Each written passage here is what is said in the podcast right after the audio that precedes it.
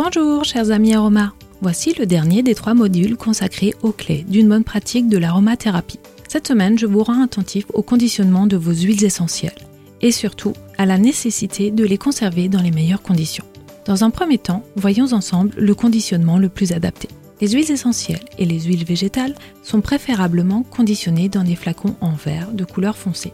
Le volume des contenants des huiles essentielles est relativement faible, 3 à 10 ml en général. Le flacon est équipé d'un doseur hermétique en plastique appelé compte-gouttes. Les hydrolats peuvent être conditionnés dans des flacons en verre ou en plastique, très souvent de couleur bleue.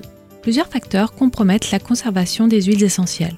En effet, sous l'action de la chaleur, de l'air, de la lumière, ces dernières s'oxydent peu à peu.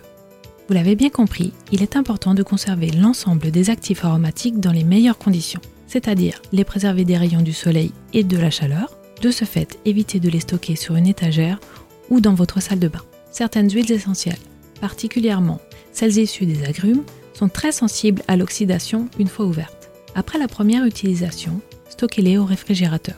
Il en va de même pour l'ensemble des hydrolats et des huiles végétales. Lors de l'utilisation, pensez à refermer immédiatement le flacon de chaque actif après usage. N'en changez pas le conditionnement, il est préférable de stocker les actifs aromatiques debout.